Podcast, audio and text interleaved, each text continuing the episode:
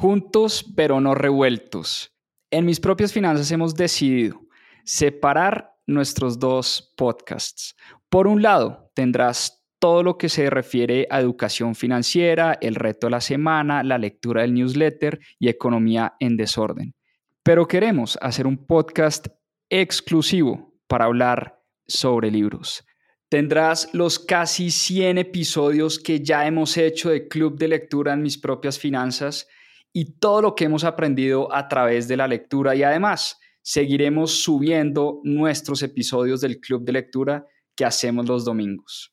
Te voy a dejar en la descripción de este episodio el link del nuevo podcast más 2.7 Club de Lectura. Espero te guste. Hola, somos Carolina y Juan Pablo, cofundadores de Mis Propias Finanzas. Una iniciativa de educación financiera para todos. No crean que la vida es buscar un puesto, además un solo ingreso no asegura el presupuesto. Recuerda esto, memoriza el texto, libertad financiera sin ningún pretexto. ¿Qué aprenderemos aquí? Yo no necesito el banco, ellos necesitan de mí. Mis propias finanzas es así, educación financiera y buena vida para ti.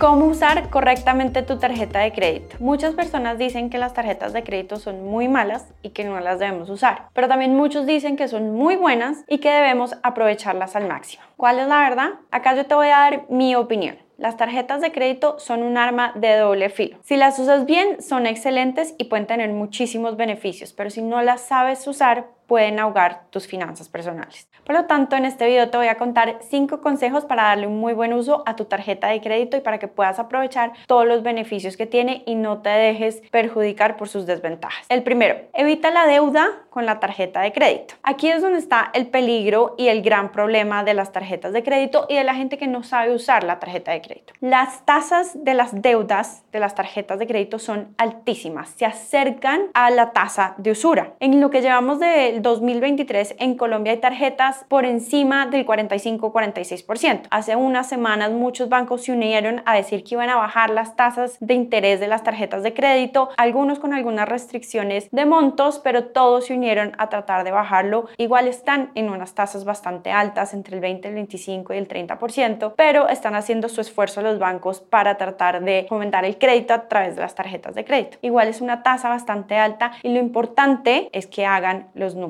entonces, para darle un buen uso a tu tarjeta, trata de no endeudarte a muchas cuotas con tu tarjeta. Y eso nos lleva a hablar del punto número 2. Paga siempre a una cuota en la medida que sea posible. En la mayoría de las tarjetas de crédito, si tú pagas a una cuota, no te generan intereses. Hay algunas que te empiezan a cobrar desde que haces tu primera compra, pero varias empiezan a cobrar es cuando pasas el pago a más de una cuota. Ten eso en cuenta y revisa si la tarjeta de crédito que tienes o que vas a sacar empieza a cobrarte intereses desde el momento de la compra o empieza a cobrarte intereses desde la segunda cuota. Si pagas todo a una cuota con estas tarjetas que no te cobran intereses, dejas de tener esos peligros de los que se hablan y se vuelve una gran herramienta para ti. Las tarjetas de crédito son muy buenas, pero debes tratar de pagarlas a una cuota. Acá es importante aclarar que la tarjeta de crédito no es una extensión de tu salario, sino es más bien una herramienta para que tú puedas empezar a crear tu historia crediticia. Deberías empezar a usarla como una tarjeta débito y pagar siempre y cuando puedas a una cuota. Si por alguna razón te toca pagar a más de una, si pagas a dos, a tres, a cuatro, lo importante es que sepas cuánto realmente te está costando esa compra que vas a hacer. Yo no estoy diciendo que siempre tengas que pagar la lavadora la nevera a una cuota si no puedes. Pero si vas a pagar a más de una cuota, sí haz los números para saber cuánto realmente te está costando ese producto que estás comprando. Y vas a ver que al hacer esto vas a terminar no comprando cosas que no necesitas a más de una cuota o simplemente dejando de comprar cosas innecesarias. Tercero, busca una tarjeta que no tenga cuota de manejo. Hoy en día hay muchísimas tarjetas que no tienen cuota de manejo. Estas cuotas pueden tener un costo alto que se vuelve innecesario. Puedes buscar en internet las tarjetas que no tienen cuota de manejo o preguntarle a tu banco por esto opción. Ahora, hay muchas tarjetas que tienen cuota de manejo, pero tienen otros beneficios como puntos, millas, cashback. Entonces, no solo te fijes en la cuota, ideal que no la tenga, pero si vas a sacar una tarjeta de crédito que tenga cuota, revisa que tenga otros beneficios que sí puedas aprovechar. Cuarto, trata de usar tu tarjeta de crédito siempre si puedes pagar a una cuota. ¿Por qué? Porque al usar tu tarjeta y al pagar a tiempo vas a empezar a construir ese score de crédito, vas a empezar a construir eso que te vuelve alguien en el sistema bancario. Cuando tú vas a sacar una tarjeta de crédito, el banco a ti no te pide tu hoja de vida, no, te pide tu declaración de renta, te pide tu score de crédito y si tú no tienes historia crediticia, no tienes cómo acceder a crédito para vivienda, crédito de libre inversión o el crédito de un carro o lo que necesites. Entonces es súper importante que la uses para empezar a construir esa historia crediticia y empieces a subir ese puntaje de crédito. Quinto, busca tarjetas con varios beneficios y aprovechalos. Acá ya hablamos un poco de los diferentes beneficios que tienen algunas tarjetas, pero acá vuelvo y te menciono. Hay tarjetas con cashback, es decir, te dan dinero cada vez que las usas. Hay tarjetas que te dan millas que puedes redimir en viajes o en hoteles o en otro tipo de productos o servicios. Hay tarjetas que te dan descuentos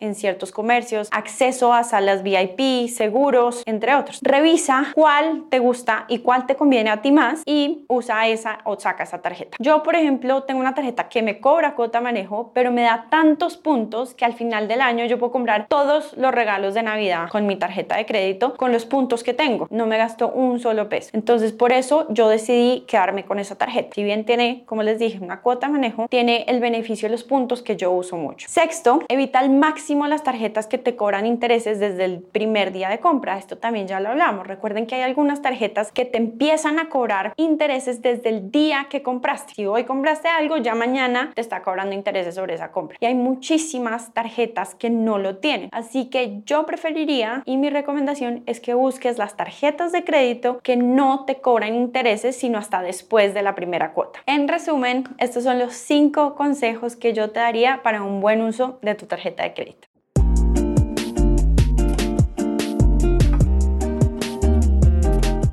Recuerda que si quieres profundizar en estos temas y aprender más sobre finanzas personales e inversiones, tenemos cursos y programas especializados.